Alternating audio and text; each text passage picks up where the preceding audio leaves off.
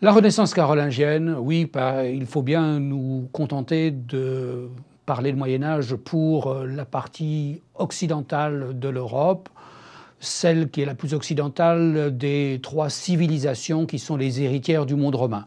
Byzance est réduite à la portion congrue à partir de 1214, et puis euh, en 1453, de toute façon, Constantinople est prise par les Ottomans et Byzance disparaît. En revanche, l'islam, c'est l'inverse, puisque l'islam connaît une extraordinaire dilatation depuis l'Afrique noire jusqu'à l'Indonésie, et évidemment, sa périodisation est tout à fait différente. Donc, la Renaissance carolingienne. Le Moyen Âge commence-t-il avec cette Renaissance carolingienne? Renaissance, oui, c'est une rénovation de l'Empire romain qui est fondée sur une alliance entre les Pipinides, la famille austrasienne que l'on connaît bien comme par exemple avec Pépin le Bref, et puis la papauté romaine. La papauté romaine est en effet prise entre Byzance, où il y a à ce moment-là une hérésie très violente, l'hérésie iconoclaste. Il n'y a pas que dans l'islam que l'on a des problèmes avec la représentation du sacré et du divin, ça affecte aussi le christianisme, et donc euh, les empereurs byzantins ont banni euh, les images et sont donc brouillés avec les papes. Et les papes sont par ailleurs euh, l'objet d'attaques venues d'un royaume barbare qui est le royaume lombard. Ils vont donc se rabattre sur l'alliance de ces fameux Pipinides. Pépin le Bref qui est simplement euh, l'héritier du maire du palais, qui n'est pas le roi des Francs, le roi est en effet un mérovingien, va devenir roi des Francs grâce au pape en 750. Le mérovingien est simplement euh, enfermé on ne parle plus de lui.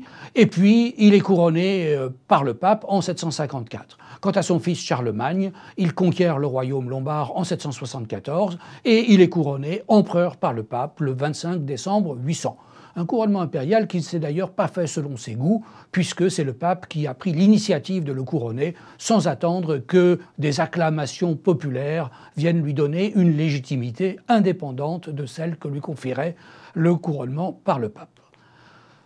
Les empereurs carolingiens se voient en tout cas comme les héritiers des empereurs romains et se font représenter comme tels. On le voit ici avec Lothaire, empereur de 840 à 855, ou encore avec Charles le Chauve, empereur de 875 à 877. On a donc bien un État carolingien, un État qui a son centre, qui ne peut être une ville, il n'y en a plus en Occident pratiquement, mais qui est le palais, le palais d'Aix-la-Chapelle, qui est le centre nerveux de cet empire, un palais dont subsistent aujourd'hui encore des éléments de la chapelle qui se trouvent intégrés à ce qui est aujourd'hui la cathédrale d'Aix-la-Chapelle. Mais euh, de ce palais partent effectivement les ordres du souverain qui tentent de gouverner par l'écrit son vaste empire qui est gouverné localement par des comtes assistés par des évêques.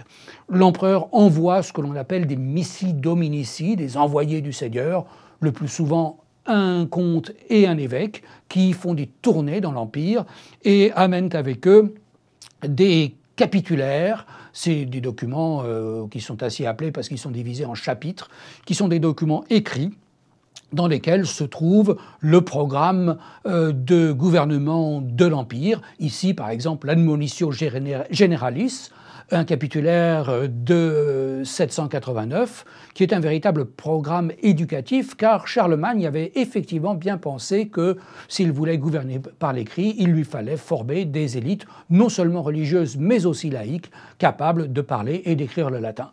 Mais le vrai problème de l'Empire, c'était de pouvoir entretenir son armée car l'empire carolingien est un empire de conquête conquête de la Bavière, de la Saxe, du royaume lombard, du Canatavar, euh, un très vaste empire qui est construit en quelques années et qui permet d'ailleurs d'entretenir cette armée puisqu'on distribue les terres de conquête à ces cavaliers lourds qui font la force de l'empire. Vous les voyez ici sur cette enluminure du psautier de Saint-Gall avec euh, des cavaliers qui ont des étriers qui leur permettent de maîtriser de grandes montures qui peuvent supporter le poids et du cavalier et de son armure, en général une cuirasse de cuir très épaisse sur laquelle on a attaché des plaques de métal.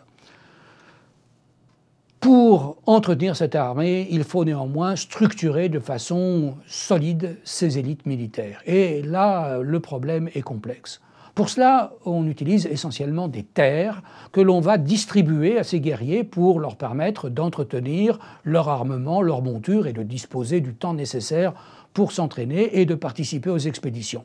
Donc on leur distribue des terres sous forme de bénéfices qui sont des terres au départ qui ne sont pas héréditaires, qui sont liées au service rendu et qui sont d'abord des terres prises à l'Église, puis ensuite des terres prises à l'occasion des conquêtes.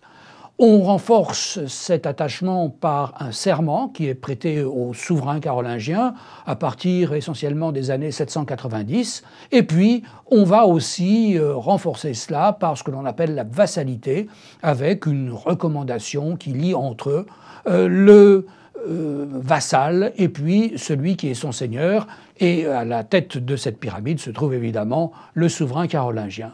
Mais cet État va s'effondrer, car il ne va pas pouvoir résister à la division de l'Empire et qui amène une concurrence entre les différents royaumes. Précisons bien les choses, l'Empire lui-même n'est pas partagé, il n'y a qu'un empereur, on ne peut pas le partager, mais par contre les royaumes qui euh, composent son territoire, eux peuvent être partagés entre les différents héritiers euh, du souverain comme un bien privé finalement. Ceci entraîne une concurrence extrêmement violente entre les descendants des empereurs carolingiens, des guerres euh, incessantes, à l'occasion desquelles ils distribuent des quantités de terres. Charles le Chauve a ainsi distribué quatre fois plus de bénéfices pour la Gaule que n'en a fait euh, Charlemagne pendant tout son règne, et évidemment ces terres s'épuisent, si bien que les Carolingiens vont finir par disparaître assez rapidement, dès 887 en Italie, dès 919 dans Germanie, et puis en 987 en Francie. Reste donc, en fin de compte, le seul ciment dans cette société, qui est la recommandation qui unit deux hommes, d'autant plus important que les bénéfices, qui euh, à l'origine n'étaient pas héréditaires, deviennent progressivement, à partir du capitulaire de Kierzy en 877, de plus, plus en plus souvent héréditaires, et ceci à tous les niveaux euh, de la hiérarchie vassalique. Bientôt, c'est ce lien d'homme à homme qui est la seule structure politique de cette Europe latine.